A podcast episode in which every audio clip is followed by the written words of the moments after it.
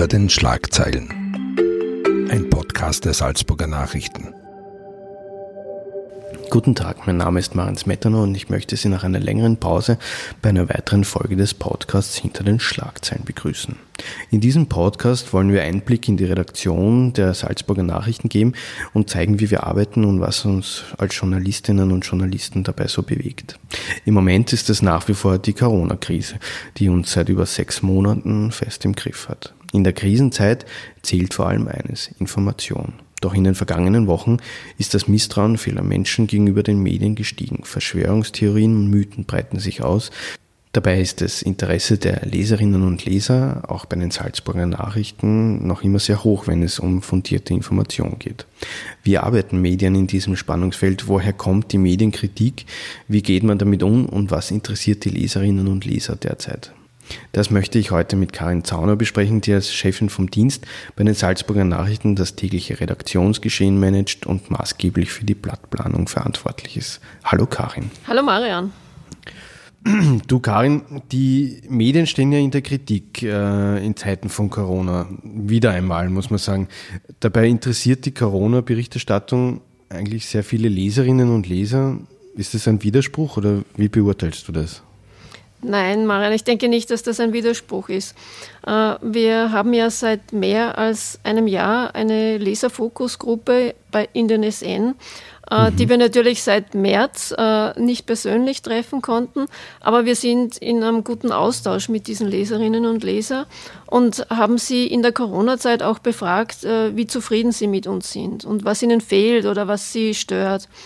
Und wir waren sehr überrascht, dass uns auch schon nach den ersten Wochen der Pandemie von allen eine hohe Zufriedenheit attestiert wurde. Mhm. Aber natürlich gibt es auch Leserinnen und Leser, die uns gegenüber sehr kritisch sind. Äh, wenn diese Kritik konkret formuliert wird, ist das ja gut. Dann können wir in einen Diskurs treten.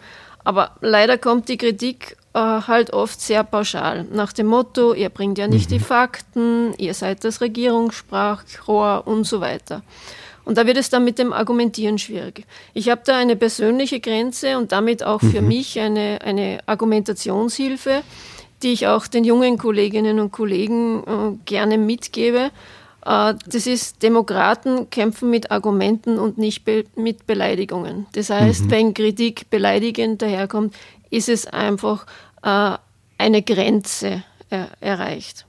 Mhm. Und wenn es um die Frage geht, wie sehr wir, wir Medien, äh, wir Zeitungen in diesen besonderen Zeiten in der Kritik stehen, muss ich sagen, das waren wir schon vorher. Das sind wir schon, schon ziemlich lange. Ich nenne hier nur das Stichwort Lügenpresse.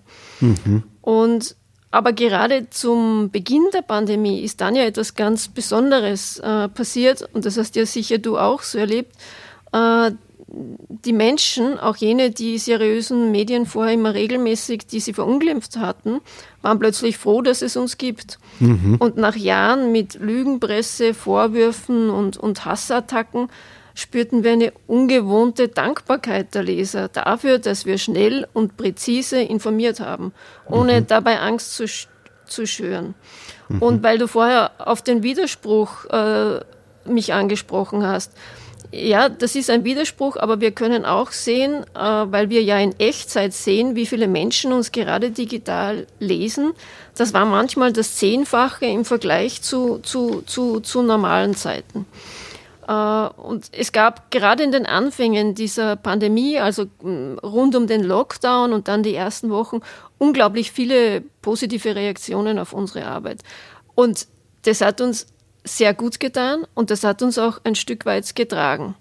Denn mhm. was viele nicht wissen und auch gar nicht wissen können oder wissen müssen, ist das Faktum, dass wir ja über Nacht die Organisation der Zeitung auf den Kopf gestellt haben. Wie hast du überhaupt den Beginn der Krise aus Sicht der Zeitung erlebt? Vielleicht kannst du das kurz äh, erklären oder erzählen, wie, wie das aus, aus Sicht einer Redaktion passiert ist. Ja, aus Sicht der Redaktion war das natürlich äh, sehr, sehr hektisch.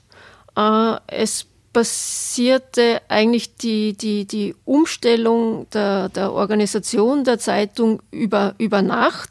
Mhm. Natürlich hatten wir Szenarien durchgespielt und, und hatten Pläne, aber es kam dann doch äh, ganz anders, äh, als wir uns das vorgestellt hatten. Mhm. Und wir hatten dann drei Monate lang mehr als 90 Prozent der Redakteurinnen und Redakteure im Homeoffice. Und dann kam dazu, dass das gesamte Redaktionsteam äh, in einer 50-prozentigen Kurzarbeit war. Mhm. Denn von einem Tag auf den anderen sind den Medien die, die Werbeeinnahmen weggebrochen. Und wir standen also vor der absurden Situation, so viel Arbeit wie noch nie, so viel Interesse an uns wie noch nie zu haben. Und mhm. gleichzeitig, gleichzeitig war die wirtschaftliche Situation bedrohlich und die Hälfte der Mannschaft immer nicht da. Und wir haben also mit der Hälfte der Frau und Mannschaft, die, die noch dazu im Homeoffice war, Zeitung gemacht. Und ich sage dir ganz ehrlich, wenn mir das jemand im Februar gesagt hätte, hätte ich geantwortet, das geht nicht, das geht sicher nicht. Mhm. Und du kennst mich, ich bin normalerweise jemand, der immer sagt, okay, da finden wir schon eine Lösung. Ja. Und die Frage, warum ist das trotzdem, warum hat das trotzdem funktioniert? Meine Antwort, das funktioniert nur mit Teamarbeit. Mhm. Und wir haben in dieser Zeit gesehen, was in unseren Leuten steckt. Bei ganz wenigen auch, was eben nicht in ihnen steckt. Aber mhm. das Schöne, wir wurden meist sehr oft positiv überrascht. Und das mhm. wurde in dieser Pandemie ja auch schon öfter gesagt. Die Pandemie ist so etwas wie ein Brennglas.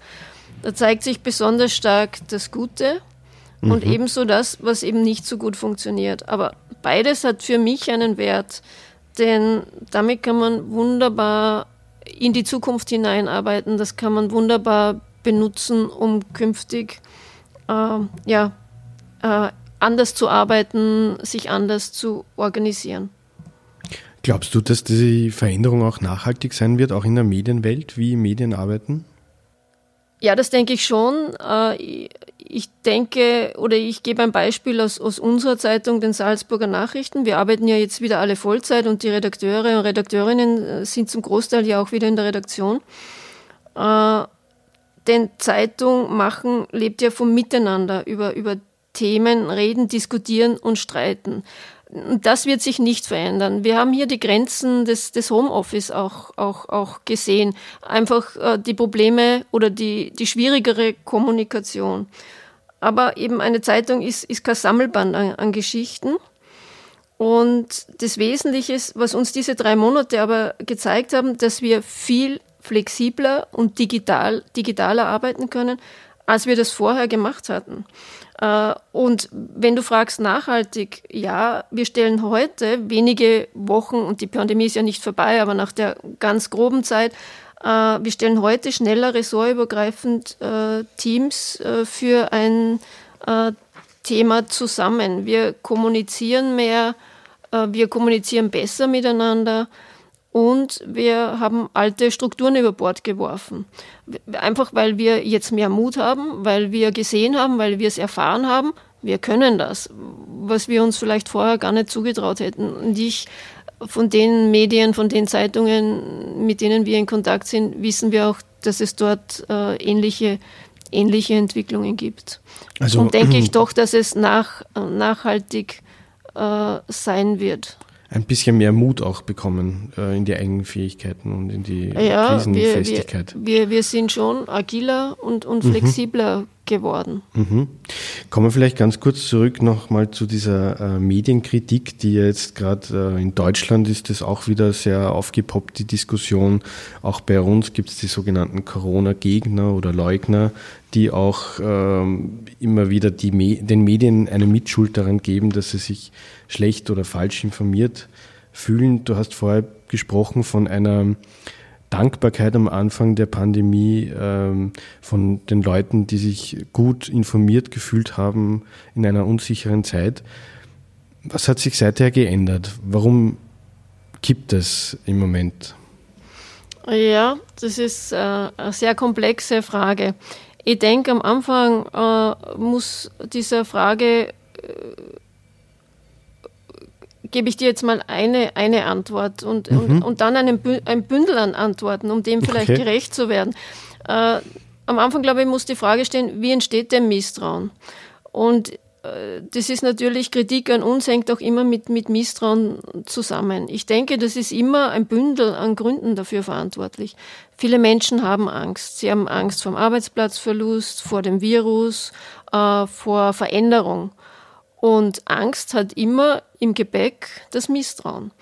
Und dann ist ein zweiter Punkt, dass die Medien ja gerne von der Politik instrumentalisiert werden. Der Vorwurf der Lügenpresse, den wir ja seit vielen Jahren kennen, kommt ja von politischen Parteien, äh, die nur ihre Meinung als die richtige anerkennen und damit auch mit diesem Lügenpressevorwurf ja auch manipulieren. Und dann spielen die sozialen Medien eine, eine Rolle. Das ist ein dritter Punkt. Wenn ich mich nur mehr über meinen persönlichen Feed informieren lasse, der vorfiltert, was ich hören oder lesen will, dann ärgere ich mich natürlich über Meinungen oder Fakten, die anderes besagen. Äh, obwohl es war sehr interessant äh, zu beobachten in den ersten Wochen, äh, dass die Menschen die Informationen nicht so sehr in ihrem persönlichen Feed in den sozialen Medien gesucht haben, äh, sondern dort, wo sie Vertrauen hatten. Und das mhm. waren vielfach natürlich schon auch Zeitungen, natürlich auch auf sozialen Medien, mhm. aber dort mhm. halt äh, die Zeitungen. Äh, Aber kann man das dann, Entschuldigung, dass ich da kurz unterbricht, hm? kann man das dann so zusammenfassen? Also wenn es wirklich ernst wird, dann kommen die Leute wieder zu den etablierten Medien? Ist das? Absolut. Das, mhm. Absolut, Spannend. denn ich denke, wenn es kritisch wird, vertraut man seiner Zeitung. Und warum? Mhm weil einfach wir Journalistinnen und Journalisten dahinter stecken, die angreifbar sind, die, die, man, äh, die man anrufen kann, mit denen man äh, gerade in diesen Wochen nicht so sehr persönlichen Kontakt haben konnte. Äh, also, da, äh, aber natürlich über Telefon oder über E-Mail oder äh, über Social Media natürlich kommunizieren konnte. Und da sind Menschen aus Fleisch und Blut dahinter. Und ich glaube, dass das natürlich vertrauensbildend ist. Und ich möchte aber noch einen Punkt sagen, woher kommt denn dieses Misstrauen oder woher kommt die Kritik? Natürlich machen Journalisten auch Fehler. Und ich denke, das ist an und für sich ja nicht so das große Problem. Äh, das Problem ist, dass wir möglicherweise das nicht äh, offen genug kommunizieren und erklären, wie es zu Fehlern kommt. Ich denke, äh, da muss sich noch eine bessere Kultur in den Zeitungen, in den Medien entwickeln. Und dann habe ich noch einen, einen Punkt, äh, der, der glaube ich, von außen auch nie, nie beachtet worden ist. Auch die Journalisten hat ja die Pandemie ohne Vorwarnung getroffen und auch die waren völlig überfordert. Das war etwas, das, das kannten wir nicht.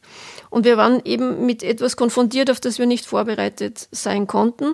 Und dann ist ja jede Journalistin und jeder Journalist auch Privatmensch mit Kindern, äh, mit Angehörigen, Älteren, äh, ist vielleicht selber, gehört zu einer Risikogruppe, hat Vorerkrankungen und, und, und. Also es kam ja auch diese Geschichte, wie bei allen anderen Berufsgruppen, auch noch, äh, noch, noch dazu.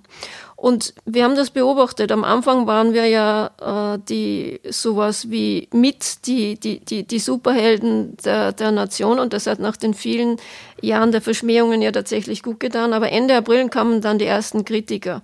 Äh, und da hieß es, die Medien würden zu sehr die politische Rhetorik übernehmen. Und wir haben dann ja auch intern, du weißt das, viel und hart darüber diskutiert und immer wieder auch geprüft, ob wir hier genug kritische Distanz haben. Aber hm, das ist ein Punkt, dieses Virus lässt uns alle mitlernen. Und was gestern vielleicht noch gegolten hat, ist, ist morgen wieder obsolet, weil es neue Erkenntnisse aus der Wissenschaft gibt. Und das Problem ist, dass wir alle haben. Und da sitzen außer die Wissenschaftler, weil die das gewohnt sind, äh, das ist, dass wir immer glauben, alles schnell äh, wissen zu müssen, genau wissen zu müssen und sofort Antworten zu haben. Und mit dem Ungewissen, mit dem Unsicheren können wir sehr schlecht umgehen. Da sitzen wir Journalistinnen und Journalisten gemeinsam mit unserer Leserschaft im, im, im Boot. Nur manche Leser werfen uns, uns das vor. Ähm, ich denke, es ist nicht alles perfekt gelungen, auch natürlich nicht bei uns bei den Salzburger Nachrichten. Aber insgesamt haben wir uns und die österreichischen Medien haben diesen publizistischen Stresstest der vergangenen Monate bestanden, würde, würde ich mhm. sagen. Jetzt geht ja die Sache leider weiter noch. Also das Coronavirus ist ja nach wie vor da. Ähm, jetzt haben wir gestern gehört von der Bundesregierung, die haben uns äh, seelisch auf den Herbst oder auf die kalten Monate vorbereitet, dass es da durchaus auch noch ein bisschen drastischer werden könnte. Wir haben natürlich wie alle anderen Zeitungen ausführlich darüber berichtet, auch in den vergangenen Tagen und werden das auch noch tun. Kann das Wort Corona überhaupt noch irgendwer hören? Ist da noch ein Interesse da bei den Lesern oder ist das schon, ist das schon zu viel? Ja, wir hören das äh, von vielen, dass es zu viel sei. Mhm. Und dann auf der anderen Seite haben wir die Zahlen. Äh, eben, wir können in Echtzeit ja sehen, äh, wer welche nicht ad personam, aber wie viele Menschen gerade äh, welche Geschichten lesen. Und dann sagt jeder, ich kann es nicht mehr hören. Und dann berichtest du über eine Impfung oder über eine Ampel oder über eine App im Zusammenhang mit Corona und die Zahlen schnellen hoch. Also da gibt es, ich denke, dass beides stimmt. Es geht uns doch auch so. Manchmal denkt man sich, ich kann es nicht mehr hören. Und sobald du aber wieder etwas Neues äh, zu Corona lesen kannst oder erfahren kannst, interessiert es dich. Äh, ich denke, beides, beides stimmt. Was interessiert da die Menschen besonders? Also du hast ja auch vorher gesprochen von der Fokusgruppe. Was kommt da an Feedback zurück von den Lesern? Was, was, was brennt ihnen unter den Nägeln? Na, das sind natürlich die wissenschaftlichen äh, Erkenntnisse, mhm. alles, was im medizinisch-wissenschaftlichen Bereich sich tut. Äh, das hat eine sehr hohe äh, äh, Aufmerksamkeit, zieht das nach sich. Dann natürlich ganz viel Psychologie. Ich meine, äh, diese Pandemie hat mit jedem Einzelnen mehr oder weniger ja, ja etwas gemacht und diese Situation, wie wir sie seit einigen Monaten haben, natürlich hat das auch psychologische Auswirkungen. Äh, das hat uns die Wissenschaft und das haben uns die Psychologen und Ärzte ja auch bestätigt. Aber an Geschichten darüber gibt es ein, ein großes Interesse. Dann natürlich äh, Schule. Äh, Schule nicht nur, äh, weil Schule halt immer ein, ein, ein Thema ist, das die Leserschaft interessiert, sondern weil es jetzt äh, durch dieses Homeschooling und durch das Schulsperren natürlich auch immer korreliert hat äh, mit, dem, mit dem Arbeitsleben. Also da haben wir unglaubliche äh, Zugriffe. Arbeitsmarkt, klar, wirtschaftliche Aussichten, das sind die, die, die großen Themen, wo wir sehen, da gibt es ein besonders großes Interesse. Mhm. Eine Frage hätte ich noch zu einem, besonders, äh, zu einem besonderen Punkt, der immer so herumschwirrt äh, bei jeder großen Krise. Das war damals auch schon bei der Flüchtlingskrise so. Es gibt zahlreiche Verschwörungstheorien, die derzeit vor allem im Internet herumgeistern, äh, mit denen auch wir Journalisten tagtäglich teilweise konfrontiert werden, weil die Leute uns schicken und sagen, warum schreibt sie nicht darüber? Wie geht man da am besten um als Zeitung mit sowas? Soll man darüber berichten? Soll man aufklären? Soll man es gänzlich ignorieren, um dem keine Plattform zu geben? Wie siehst du das? Also ich denke, das Schlechteste ist, es zu ignorieren. Mhm. Äh, das Beste ist, äh, wie wir auch diesem, diesem Misstrauen oder diesen Verschwörungstheorien entgegenwirken können, sind, sind Fakten. Mhm. Äh, wir müssen sie uns genau anschauen und müssen mit unseren Recherchemöglichkeiten, die wir ja haben, versuchen, äh, mit Fakten dagegen zu, zu wirken. Äh, wir müssen bei denen, mit denen wir diskutieren können und wo es auch noch Hoffnung gibt, die noch zugänglich sind für Argumente, reden, ihnen auch sagen, ja, das ist eine Verschwörungstheorie und das nicht verklausulieren, sondern sagen, was, was, was, was auch ist.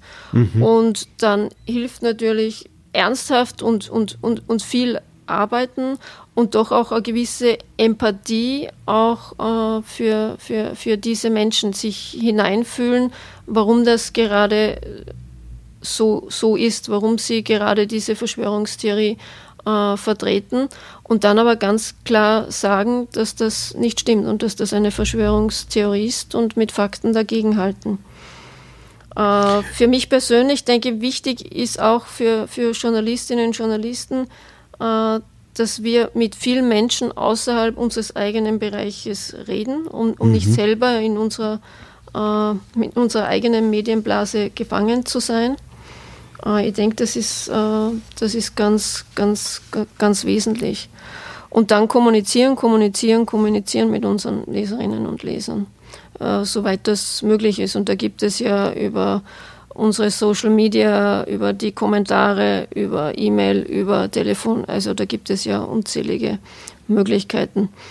Äh, das ist anstrengend, aber ich glaube, das ist das, das, das Wesentliche. Auch jenen zu zeigen, die uns kritisch gegenüberstehen, äh, dass wir da sind und uns ernsthaft äh, mit ihnen auseinandersetzen.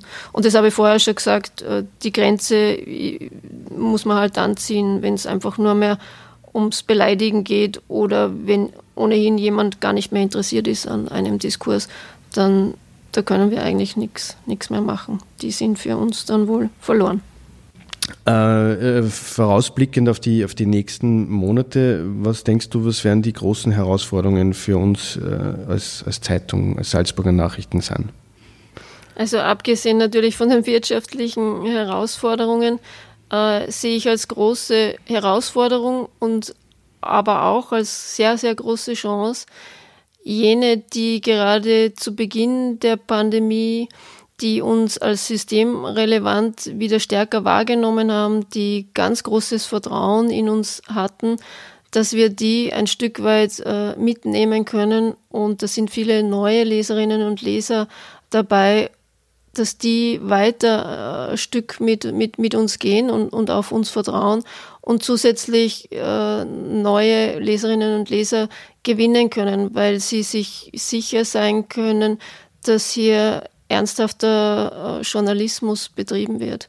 Das wird die große Herausforderung sein. Einfach dieses Vertrauen, das wir ja, und da geht es ja allen äh, seriösen Medien, allen Zeitungen äh, gleich, dass wir diese Systemrelevanz, die ja äh, auch von der Politik, aber auch von der Öffentlichkeit so formuliert worden ist, dass wir die in der Folge auch für die nächsten Monate und Jahre äh, umsetzen können.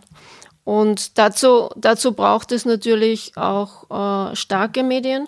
Und starke Medien gibt es nur, wenn die Medien auch finanziell und wirtschaftlich stark sind. Und da hoffe ich sehr, dass das nicht nur Lippenbekenntnisse waren, auch seitens der Politik, sondern dass man hier schaut, dass die, äh, dass die kritischen Medien hier künftig auch besser ausgestattet und gestärkt sind, weil wir können nur dann stark und, und kritisch sein, wenn wir auch äh, genügend Redakteurinnen und Redakteure haben. Diese Herausforderung für die kommenden Monate nehmen wir als äh, Journalistinnen und Journalisten der Salzburger Nachrichten gerne wahr und ich sage danke fürs Gespräch, Karin Zauner. Dankeschön. Danke, Marian. Das war ein Podcast der Salzburger Nachrichten. Redaktion Marian Smetana. Wenn Sie mehr wissen wollen, finden Sie uns im Internet unter www.sn.at.